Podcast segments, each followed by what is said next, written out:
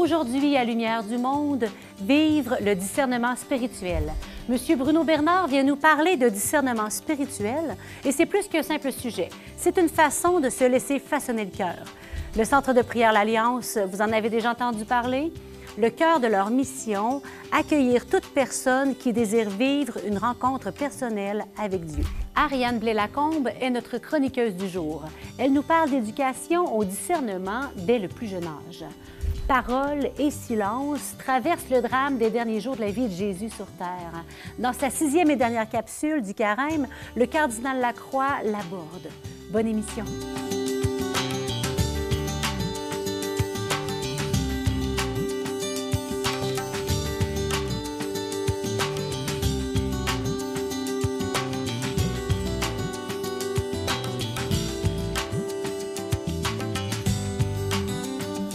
Bonjour à tous et à toutes. Aujourd'hui, nous avons la joie d'accueillir M. Bruno Bernard. Il s'est longtemps impliqué comme bénévole dans sa paroisse, Saint-Joseph de Lévis. Il est ensuite devenu agent de pastoral et fait partie de l'équipe pastorale de l'unité missionnaire des Jardins Chute-Chaudière. Cela depuis près de cinq ans. Il s'occupe de différents volets de la pastorale, dont la préparation à la confirmation des jeunes adultes. Il est également collaborateur au Centre de spiritualité Morès depuis cinq ans. Ce centre est ému par le désir de démocratiser l'expérience spirituelle, c'est-à-dire d'ouvrir des chemins spirituels pour tout le peuple de Dieu. Le moyen qu'il privilégie est celui des exercices spirituels de Saint Ignace de Loyola. L'accompagnement et le discernement spirituel, tant personnel que communautaire, sont au cœur de sa mission.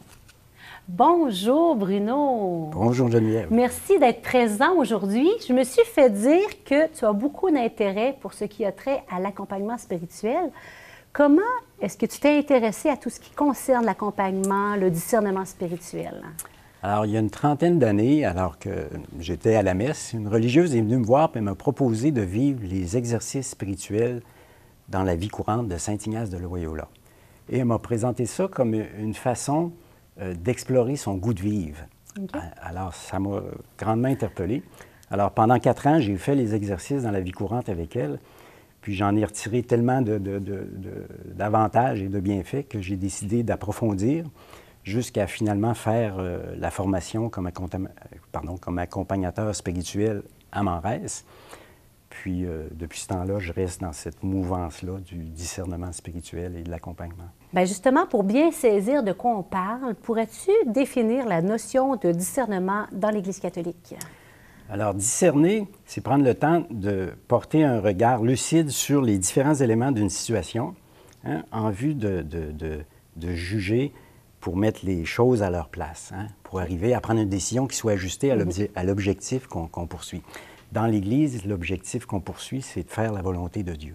Mm-hmm. Hein. Et pour ça, on essaie de, s'ajuster à, l'action et aux manifestations de l'Esprit Saint. Mhm. Ces manifestations en nous, dans l'Église et dans le monde. Alors, comment se manifeste l'Esprit? Il se manifeste par des signes. Mais Saint Jean nous dit qu'il n'est pas le seul à se manifester. Dans sa première épître, il nous invite à discerner l'Esprit de Dieu de l'esprit qu'il appelle de l'Antéchrist ou l'ennemi, et l'esprit du monde. Alors, quand on veut exercer un discernement spirituel, il faut tenir compte des manifestations de ces trois esprits en nous. Alors, l'Esprit de Dieu va chercher à nous attirer à lui, mhm. il nous invite à faire le bien. L'Esprit de l'ennemi veut nous détourner de Dieu, mhm. il nous invite à faire le mal. Et là, il y a l'Esprit de la nature humaine qui, lui, cherche sa satisfaction personnelle. Ah, c'est ça la nuance. voilà la nuance. il est mhm. pris un peu entre les deux. Mhm. Et là, c'est ma liberté qui doit s'exercer. Et ma liberté, elle va s'exercer dans le sens de ce qui habite mon cœur. Là où est ton cœur, là est ton trésor. Alors, pour faire un, discernement spirituel dans l'esprit de l'Église, j'ai envie de dire, il faut que mon choix fondamental, ce soit Dieu. Il faut qu'au bout de ma vie, je vois Dieu. C'est vers là que je m'en vais, c'est avec lui que je veux vivre et je chemine vers lui. Hmm. Maintenant, comment exercer ce discernement-là? Comment ça fonctionne? L'Esprit de Dieu parle au cœur. Les autres esprits, l'esprit du malin, il parle à mon oreille. Et tout ce qu'il me dit, c'est un mensonge. Et mon esprit à moi, il s'agite en moi. On peut dire ça comme ça. Alors, il y a différents mouvements. On parle de motion intérieure. Dans le corps, on ressent des, sensations. Dans le psychique, on ressent des émotions, des sentiments. Mais dans l'esprit, ce sont des mouvements, des inclinations hein, qui ont une direction, on peut dire vers le bien, vers le mal. Une attirance, on pourrait dire? Oui, une sorte d'attirance, puis on peut même parler d'un appel quand c'est très profond. Alors, l'émotion intérieure, il faut apprendre à les ressentir et à les lire. Le sens de ces mouvements-là va varier en fonction de mon choix fondamental. Et le goût même de ces, ces émotions-là va changer. Alors, si mon choix fondamental, c'est Dieu, quand l'Esprit va se manifester à moi, je vais ressentir quelque chose qui goûte la consolation. Mm. C'est un mouvement de consolation qui peut ressembler à, de la joie profonde, à une paix, à ressentir la présence de Dieu, avoir le désir de le servir. Ça va nourrir mon goût de vivre et ça va aussi augmenter euh, ma foi, mon espérance et ma charité. Mm. Hmm? Si mon choix fondamental, c'est Dieu et que l'esprit de l'ennemi vient me parler, je vais ressentir du trouble, du découragement, de la dépression, perte de goût de vivre, peut-être de la révolte, de l'agressivité, vraiment du trouble dans l'esprit. Et ça va m'éteindre. Hmm. Si par contre, mon choix fondamental, c'est le malin, ce qui n'est pas souhaitable, et heureusement, je connais personne qui a fait ce choix-là, mais si c'est ça mon choix fondamental, parce que j'ai été tellement blessé que je, refuse euh, euh, toute relation d'amour, tout bien, Bien, si l'Esprit vient me parler au cœur, il va y avoir une résistance, il va y avoir une révolte, euh, ça ne passera pas et je vais me sentir très mal. C'est vraiment, vraiment éclairant. Pourrais-tu nous donner des exemples pour nous démontrer dans quelle situation puis pourquoi on a besoin d'exercer un discernement? Bien, c'est important parce que c'est ça qui oriente mes choix, mes réactions. Alors, prenons une situation concrète. Là. Euh, comme parents, on vit de grands bonheurs, de grandes joies avec nos enfants. Mhm. Mais au quotidien, ça demande beaucoup de soins, mhm. beaucoup d'attention. il y a des journées, pour toutes sortes de raisons, des bonnes et des mauvaises, on est moins disponible. Alors ça peut avoir une conséquence sur l'enfant, bien sûr, mhm. et sur moi aussi. Alors, dans une situation où je ne suis pas disponible et que là, je n'arrive pas à répondre adéquatement aux besoins de l'enfant, à lui donner les soins dont il a besoin, alors c'est une situation où prendre le temps de discerner peut m'aider à me déplacer, à changer l'esprit dans lequel je me situe. Mm. Alors, la première chose à faire, c'est de reconnaître la situation. Il y a un enfant devant moi qui a un besoin, hein, qui demande, et moi, en ce moment, je suis absolument pas disposé. Au contraire, je suis un peu réfractaire. Mm. Alors, je normalement, si mon choix c'est Dieu, je suis capable d'admettre que je ne suis pas à la bonne place. Hein. Mm. Ça serait mieux si j'étais ouvert et disponible. Alors, une fois cette ce mouvement-là en moi identifié, c'est-à-dire il y a une espèce de, fermeture, d'opposition à ce qui m'est demandé, bien, normalement, c'est de me laisser regarder maintenant par le Seigneur. Parce que je n'ai pas ce qu'il faut, je n'ai pas la liberté de me déplacer par moi-même. Mm. Alors, j'ai besoin d'aide et c'est à ce moment-là que, à l'horizon, il y a Dieu, c'est vers lui qu'il faut que je porte mon regard. Parce que quand je regarde mon enfant, pour toutes sortes de raisons, ça passe pas. Souvent, ça vient rejoindre ma propre histoire. Mm-hmm. Alors, me voici, Seigneur, en ce moment, je n'ai pas ce qu'il faut pour être présent, présente à mon enfant. Voilà la réalité. Hein. Un jugement clair sur ma situation. Et là, dans la foi, je me laisse regarder par celui qui vient guérir les lépreux, rendre la vue aux aveugles, chasser les esprits mauvais. C'est ce regard-là qu'il pose sur moi avec cet amour vivifiant, cet amour transformateur, cet amour guérisseur. Et là, j'observe ce qui se passe en moi. Et il se peut que je ressente la consolation parce que Dieu vient me regarder, me visiter. Et là, ma disposition va changer. Merci beaucoup, Bruno. C'est doux pour l'âme, c'est bon pour l'esprit et l'intelligence que tu nous partages. Donc, ça vaut la peine d'investir, de, j'allais dire, dans ce discernement et cet accompagnement spirituel. Merci beaucoup. Merci à vous. L'Alliance est un groupe de personnes ayant fait la rencontre de Jésus ressuscité et découvert la beauté d'être enfant de Dieu.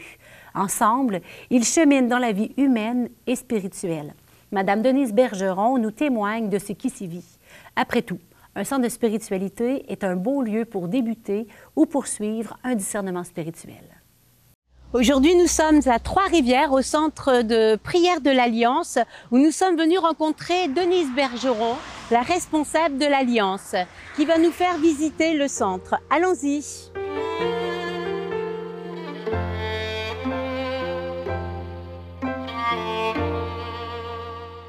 Alors, je vous souhaite la bienvenue hein, sur euh, ce site de l'Alliance.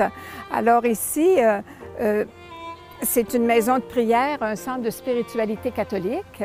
Alors, c'est important de le dire, où des personnes viennent se ressourcer, différents groupes de personnes, que ce soit des jeunes, des moins jeunes, des personnes qui cherchent un sens à leur vie.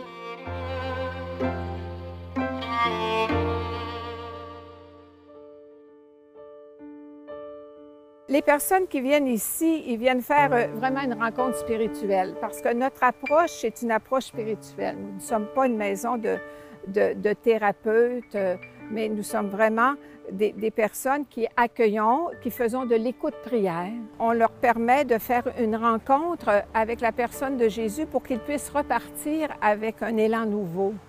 Dans ce centre, bien, il y a une petite communauté qui y demeure, hein, une petite équipe d'une douzaine de personnes qui ont donné leur vie au Seigneur pour, euh, euh, ben, pour cette œuvre de l'Alliance, qui est un centre d'éducation à la prière. J'ai été habitée par un fort sentiment de haine, par une désespérance profonde, et à ce moment-là, je ne croyais plus au bonheur, je ne croyais plus en la paix, tout ça. Jusqu'au jour où une de mes amies m'a amenée dans un petit groupe de prière à Chicoutimi, et euh, dans ce petit groupe de prière où il y avait des jeunes, j'y ai découvert une fraternité. J'ai découvert des personnes qui s'aimaient, des personnes qui étaient remplies de vie. Et voilà que j'ai commencé à revivre comme cela. Et un an après, euh, on m'a invité à venir passer quelque temps à l'Alliance, puisque ben, euh, j'étais en chômage à ce moment-là. Et quand je suis venue au centre de prière L'Alliance, j'y ai vécu une expérience très, très profonde de l'amour de Jésus pour moi. Alors, c'était un des premiers fruits euh, que j'ai vécu et le Seigneur, il s'est pris vraiment tranquillement avec moi parce que si j'avais été trop envahie de cette présence de Dieu, puis qu'on m'avait trop parlé de, cette puissance d'amour de Dieu, la peur m'aurait pris et jamais, et jamais je, je n'aurais entré dans une communauté. Alors, quand je suis arrivée à l'Alliance, dans cette communauté de foi qui est issue du renouveau charismatique, ben moi, je, je, suis née de ce souffle de la Pentecôte, puisque ça fait 46 ans que je suis ici à l'Alliance. Je suis arrivée à l'âge de 19 ans. J'étais venue pour 15 jours et c'est ce 15 jours qui se continue depuis euh, ce temps-là.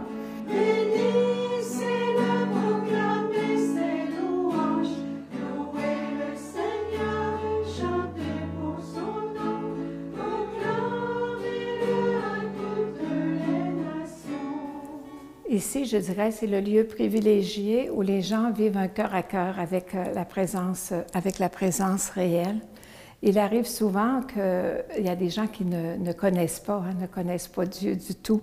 Et puis, euh, un jour, justement, j'accompagnais une personne, elle disait, j'aime beaucoup cette salle parce que, je disais, qu'est-ce qu'il y a dans cette salle? Elle dit, il y a un décor qui n'est pas comme les autres décors. Et ce décor-là, c'était le Saint-Sacrement qui était exposé. Alors moi, je lui ai demandé, j'ai dit, qu'est-ce que tu vis quand tu es devant ce décor? Au début, j'ai fait parler, elle a dit, euh, c'est pas un décor comme les autres, je ressens vraiment une paix profonde dans mon cœur et je me sens bien. Et tous les jours de la semaine après, quand je lui ai expliqué qu'est-ce que c'était la présence réelle, elle a passé sa semaine euh, à venir faire de l'adoration. Ça, c'est un autre euh, endroit de, prière sur le terrain, mais ici, on a placé une croix, hein, une belle grande croix, et les gens aiment beaucoup venir euh, se recueillir ici. Puis, euh, je dirais plus spécialement dans, les semaines de, guérison intérieure, là, on dirait que, les gens, ils aiment venir déposer hein, au pied de la croix toutes leurs souffrances, leurs combats.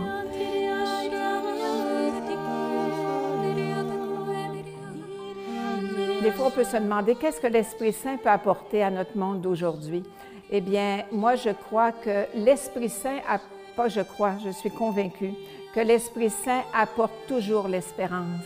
Parce que notre Dieu est un Dieu, est un Dieu d'espérance, c'est un Dieu d'amour et c'est un Dieu euh, qui nous fait grandir dans la foi. Alors moi, je crois que euh, l'Esprit Saint dans notre monde d'aujourd'hui, eh bien, il veut susciter encore dans le cœur de chacun une espérance renouvelée. Beaucoup sont en recherche, beaucoup ne savent plus où aller, mais euh, ce qui est sûr, c'est que Dieu vient te redire encore aujourd'hui, eh bien, je suis avec toi tous les jours jusqu'à la fin des temps.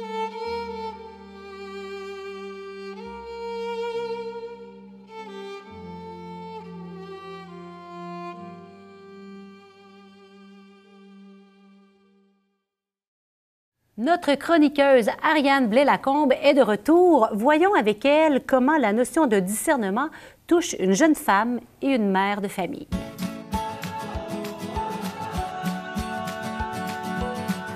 Bonjour Ariane. Allô Geneviève. Alors, tu te penches aujourd'hui sur une question sur laquelle tous les parents se penchent un jour ou l'autre. Comment éduquer les enfants à avoir une capacité de discernement sur ce qui est bien et ce qui est mal? Euh, oui, c'est vraiment une grosse question Mhm. que vous m'avez posée pour aujourd'hui. Puis en même temps, ça m'a fait plaisir euh, d'y réfléchir, Mhm. euh, d'en discuter avec mon mari. Puis je suis arrivée quand même à quelques pistes, euh, des pistes de réflexion à suggérer aux parents. Puis je commencerai avec ça. Je pense que l'idée de discerner le bien et le mal, c'est de plus en plus complexe dans notre société parce qu'on vit dans une société où les distinctions entre le bien et le mal sont très floues. On a de moins en moins de standards moraux qui sont euh, applicables à tous. Je pense qu'on peut de moins en moins se fier à l'école, à la communauté, à euh, tout notre environnement familial, même des fois aussi qui vit selon des standards différents. Puis donc, en tant que parent d'enfants, je pense que la première chose, si on veut euh, éduquer nos enfants à bien discerner bien et mal, c'est de leur fournir ces notions-là, puis de ne pas hésiter à leur dire qu'il y a des choses qui sont bien, puis il y a des choses qui sont mal. Puis c'est pas juste une question de subjectivité, de est-ce que j'ai est-ce que j'ai blessé quelqu'un, est-ce que j'ai nui au droit de quelqu'un, tu sais, l'idée de euh, ma liberté s'arrête là où commencent celles les autres, que tout est permis tant que finalement on heurte pas trop d'autres gens, de vraiment dire que autant pour soi que pour dans notre relation aux autres, dans notre relation à Dieu, il y a des choses qui sont bien, il y a des choses qui sont mal, puis que au moins pour les enfants jeunes, il faut que ce soit très clair. Il y a souvent place à des nuances, mais quand même que on est mieux de commencer avec des notions très claires, puis après ça d'apporter des nuances. Le deuxième élément, je pense, si on veut inciter nos enfants à aller vers le bien puis à rejeter le mal, c'est de se poser en exemple. Vraiment. Puis ça, c'est Ils nous c'est tout regardent, un hein? défi, mais ils nous regardent puis ils apprennent tellement. Donc oui, on peut le dire, mais nos enfants apprennent tellement en nous regardant. Puis souvent, c'est des petites choses qu'on on s'en rendra peut-être pas compte, mais un, un exemple auquel j'ai beaucoup pensé, c'est la question du mensonge. Puis ça, je pense que c'est quelque chose que notre société reconnaît pas d'emblée que le mensonge, c'est mauvais. Tu sais, que finalement, si euh, la personne à qui on ment euh, l'apprend pas ou si c'est c'est pas trop grave, tout ça, mais que non, c'est important de mentir. Puis si nos enfants nous voient mentir, même sur des petites choses, bien, comment est-ce qu'ils peuvent comprendre que, euh, que c'est important de dire la vérité? Un autre exemple que j'avais lu, c'était par rapport à, à la médisance ou à parler dans le dos de quelqu'un ou dire des commentaires.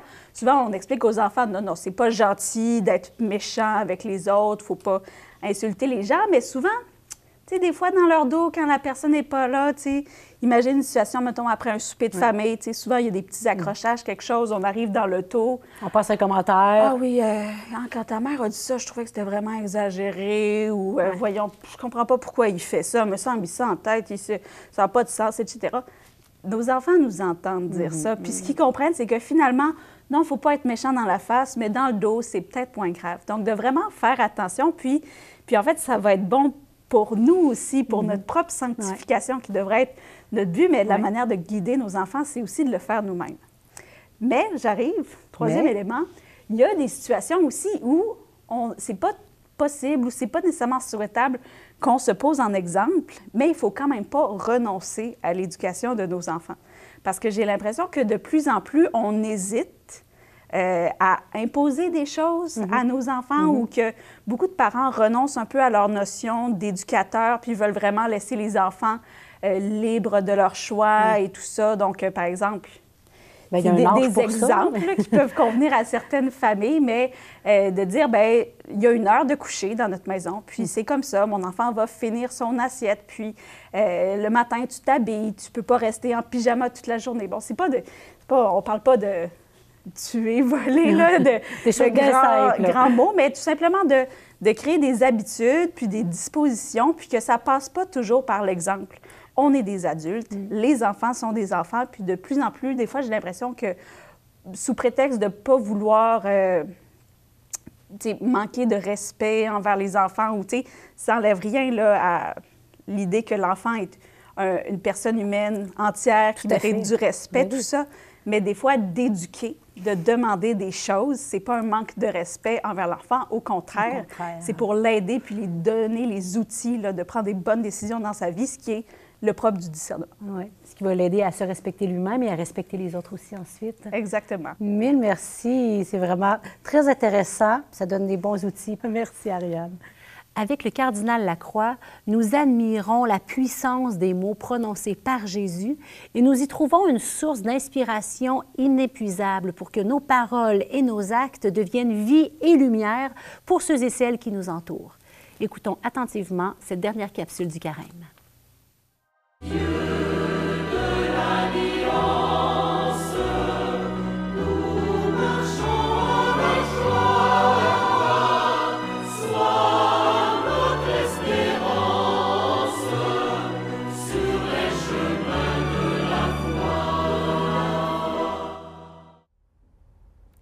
Ce qui frappe dans la lecture des textes de ce dimanche des rameaux et de la passion du Seigneur, c'est l'importance des mots qui infléchissent le sens de ce qui se passe dans Jérusalem cette journée-là. Dans un charivari de voix et aussi dans le silence, nous entendons comment se déroule le drame de la fin de vie de Jésus. Dans le premier récit évangélique, Jésus entre triomphalement dans Jérusalem sous les acclamations d'une foule en liesse. Hosanna au fils de David, béni soit celui qui vient au nom du Seigneur. Dans la même ville, et peut-être dans la bouche des mêmes personnes, qui sait, proviennent des appels frénétiques à la mort. Il criait encore plus fort, qu'il soit crucifié. Le silence de Jésus lui-même devant l'interrogatoire de Ponce Pilate est assourdissant de conséquences. Le gouverneur abdique alors son pouvoir de rendre justice à un innocent sous le tonnerre des menaces d'une foule comme atteinte d'hystérie. Pilate, voyant que ses efforts ne servaient à rien, sinon à augmenter le tumulte, prit de l'eau et se lava les mains devant la foule, en disant, Je suis innocent du sang de cet homme, cela vous regarde. Dans cette succession de clameurs, certaines glorifient le Messie tant attendu, d'autres réclament son abaissement dans la plus déshonorante des morts possibles. On entend les mots de Saint Paul résumant ce qui, pour nous les croyants, est au cœur de notre foi. Le Christ Jésus, ayant la condition de Dieu, ne retint pas jalousement le rang qui l'égalait à Dieu, mais il s'est anéanti, prenant la condition de serviteur, devenant semblable aux hommes. Il est bon de parcourir les évangiles et d'admirer la puissance des mots prononcés par Jésus pour y trouver une inépuisable source d'inspiration. Combien de fois avons-nous été éblouis par l'impact des mots qu'il profère? Au son de sa voix, les vents et les flots s'apaisent. Il ne prononce qu'un mot et les aveugles voient, les sourds entendent, et des personnes prises pour mortes se lèvent et marchent. Lorsqu'il enseigne, ses paroles transforment la vie de ses auditeurs, apaisent leur angoisse et dévoilent des perspectives d'éternité. Lorsqu'il prie, l'intensité de sa ferveur et la beauté de ses paroles suscitent le besoin de l'imiter, de le suivre, d'être des porte-paroles de son message. Chaque mot réfléchit la puissance de l'Esprit Saint. Ce qu'il dit s'accomplit. Comme il l'a d'abord demandé à ses disciples, c'est à notre tour maintenant de témoigner du pouvoir de la parole de Dieu de changer le monde. Il y a tant de personnes désenchantées, fragiles et malades pour lesquelles un mot encourageant, une main tendue, une preuve de sympathie serait accueillie comme autant de cadeaux signifiants. Pourquoi ne pas transmuter les paroles que nous prononçons en mots vivifiants, en mots de Dieu? Et si nous adoptions comme une devise les mots que nous laisse aujourd'hui le prophète Isaïe,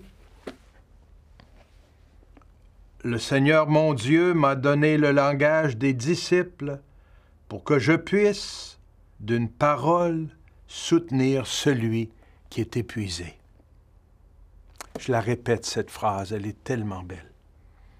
Le Seigneur mon Dieu m'a donné le langage des disciples pour que je puisse, d'une parole, soutenir celui qui est épuisé. Quel beau projet à mettre en œuvre, particulièrement en cette semaine sainte.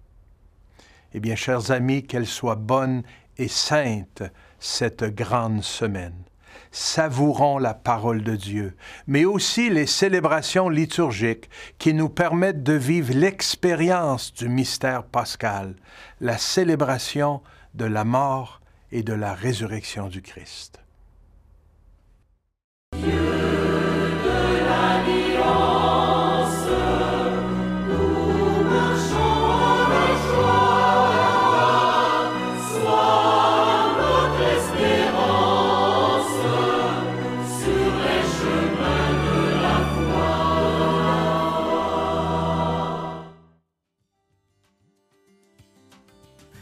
Notre marche vers la grande fête de Pâques tend vers sa fin, alors vous ne serez pas étonné que notre prochaine émission parle d'être témoin.